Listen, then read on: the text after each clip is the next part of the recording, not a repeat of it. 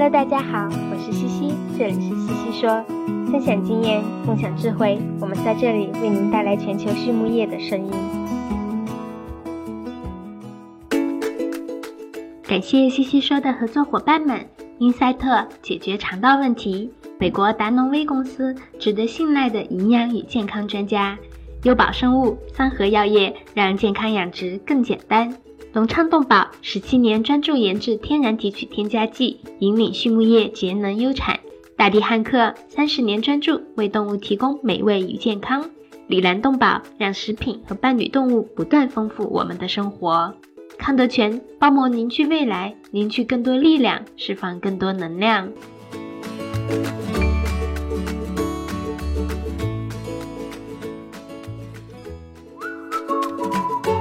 隆昌集团是一家专注研制新型饲料添加剂胆汁酸的头部企业，拥有科技化的胆汁酸生产基地——隆昌胆汁酸。作为集团自2004年创立以来持续研发和生产的拳头产品，采用动物原料提取，是畜牧业提高脂肪消化吸收的代表，在饲料安全、绿色养殖、食品安全道路上扮演重要的角色，得到了国内外客户的高度认可。隆昌集团致力于为饲料厂一条龙企业。和养殖者提供立体化的指导和服务，借以实现帮助六千家优秀的饲料企业和一千万养殖者安全创富的美好愿景。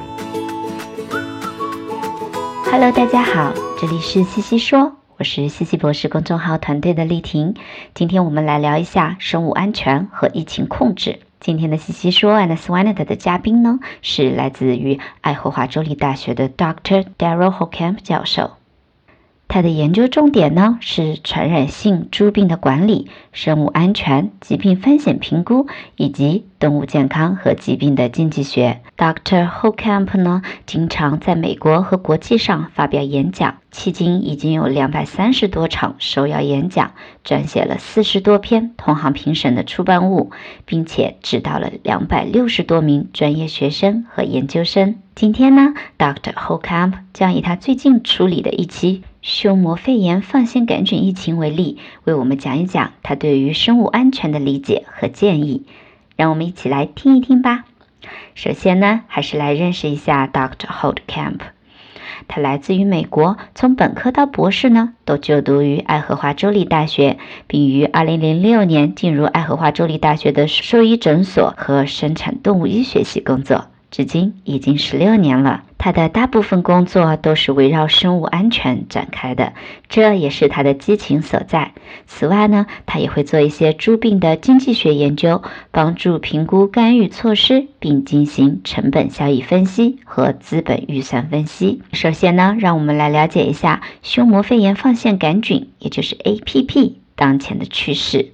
Dr. Holcam 说道：“胸膜肺炎放线杆菌。”简称 APP，它是一类呼吸道寄生革兰氏阴性菌，存在于病猪的肺部与扁桃体，造成的主要临床特征是急性出血性纤膜素性肺炎和坏死性胸膜肺炎。APP 已经在养猪业里存在了很长的时间了，目前有十九个血清型。二一年的十一月到二二年的一月，胸膜肺炎放线杆菌。在美国爱荷华州中北部大约二十英里半径区域内的二十个猪场发生了不同规模的爆发，造成了严重的猪死亡事件。最后的诊断结果发现呢，是 APP 血清型十五。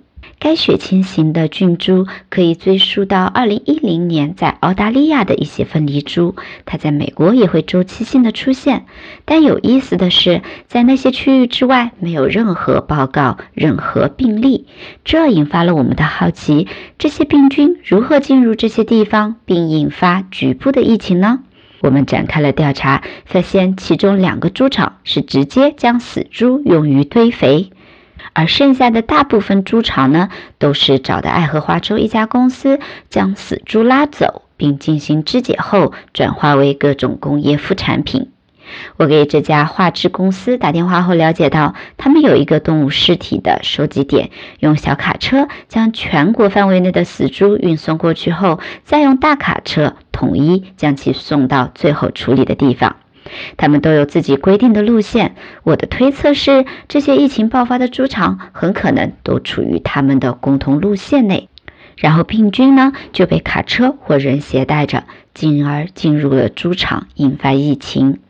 在调查过程中，我们还发现，公司派过去处理死猪的工作人员会穿着自己的衣服进场去拉死猪，当天可能还会跑好几个场。因此，病毒可能就通过工作人员或与之相关的污染物，比如鞋子、工作服和手套，进行了传播。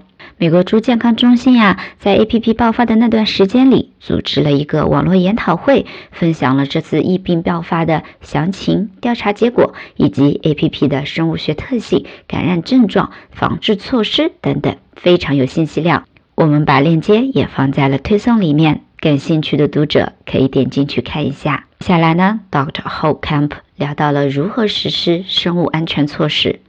他说道：“目前可能大多数养殖场的生物安全防治重点还是在母猪舍上，而对保育生长育肥猪的重视程度并不够。我们关于 APP 的流行性病学调查呢，也暴露了我们目前养殖业在保育生长育肥阶段生物安全的不足之处。在这个例子的基础上，关于生物安全措施的正确实施。”我有以下几个建议。首先呢，我们要建立安全管理体系，实行不同层次的管理结构，明确安全责任。第二点建议呢是替代法，就是可以考虑将死猪用于堆肥，相比于将病死拉走化质，堆肥的生物安全风险要低得多。第三点呢是做好机械化管理。有一个很好的例子，我在蛋鸡行业中了解到，有些鸡舍会装一些传送带，直接将死鸡从鸡舍内部通过传送带送到堆肥的地方，然后外面的人再进行处理，避免了舍内工作人员与外面接触，一定程度上减少了病原菌传播的风险。而在养猪业呢，很少见到完全的机械化操作，而且养猪本身是一个非常开放的生产系统，人员和货物的进进出出也极大提高了病毒感染的风险。所以呀，我们应该多关注一下猪场的机械化操作，希望越来越多的企业家和有想法的人去思考和创新，开发出一些东西出来，来改善养猪业的生物安全防控问题。接下来呢，Dr. Holcamp 聊到了断奶到出栏的生物安全措施与母猪场之间的差异。他说，近来我们看到一些生长育肥猪场也在入口处开始设置工作间和淋浴间，但很多时候由于设置不合理，并没有清楚的划分舍内的脏区、净区，甚至反而阻碍了生产，得不偿失。我们应该更合理的进行设置。淋浴间呢，就像一条分界线，脏区的一面在淋浴前，禁区的一面在淋浴后。进入猪舍前，将室外衣服和物品放在脏区的一侧，工作人员光脚进去洗澡，然后猪场提供猪舍专用的靴子和工作服，以降低猪病原体进入猪场的风险。接下来呢，Dr. Holcamp 聊到了与员工之间的沟通。因为美国劳动力市场短缺的原因，越来越多的猪场依靠第三方服务公司来做很多的工作，比如维修、装卸货物、疫苗接种人员，甚至看守工人都被外包给第三方，这就导致了很多问题的出现。比如说，第一是缺乏了对于员工的有效管理。资源的外包意味着猪场很难直接对这些第三方员工进行管理。与第三方签订合同后，由第三方进行托管或者提供劳动力。现在呢，更有一种情况是第三方公司又包给另一个第三方公司，这样对人员的管控就更麻烦了。第二呢，是信息不对称的问题。当我与兽医、驻场主管沟通的时候，发现呀，他们通常对第三方合同的细节知之甚少，不知道第三方劳动力是专职的还是临时的。如果遇到紧急情况，比如需要人手来帮忙转猪、治病或者做粪物回收时，可能公司派来帮助的一群人中，有的是专职隶属于该第三方公司的。而有的只是从其他的厂抽调来临时帮忙的，这样的不确定性会带来很大的生物安全风险。第三个呢是跨背景沟通的风险。第三方提供的劳动力，可能大部分员工都不是我们行业内的人员，在工作时可能会做一些非常不专业的事儿，需要有人监督，否则他们可能会按照自己的方式，以最快的速度完成工作。之前呢，在调查 APP 爆发事件时，我就发现有一个员工，他每天需要跑八个猪场。进出要洗澡，然后还要完成接种疫苗、喂猪等等。如果被要求做很多生物安全方向的工作，可能就会导致某些措施执行不正确，或者呀根本不执行。所以在与第三方签订合同时，应该把所有的要求以书面形式表达出来，并在场内定期与员工进行沟通，提醒他们。大地汉克芬多多系列二十八年沉淀，匠心推出，在两百多种调香原料中科学选取核心原料，融合调香技术与采湿调控技术，最优化精油产品的适口性。同时，全自动、全密闭配料系统、专利恒温混合技术、二次喷涂和空隙封闭技术的利用，保障产品的精准配置和稳定功效。二十八年沉淀，三年研发，芬多多系列为您的动物带来美味与健康。最后呢，Dr. h o c a m p 聊到了如何帮助调查和评估疾病爆发。他说，在二零一三年的时候，我们开发了一个生物安全调查工具，里边有一个风险评分系统，在生物安全调查过程中，基于不同方面得到一个综合评分，从而来评估一个猪场的整体风险。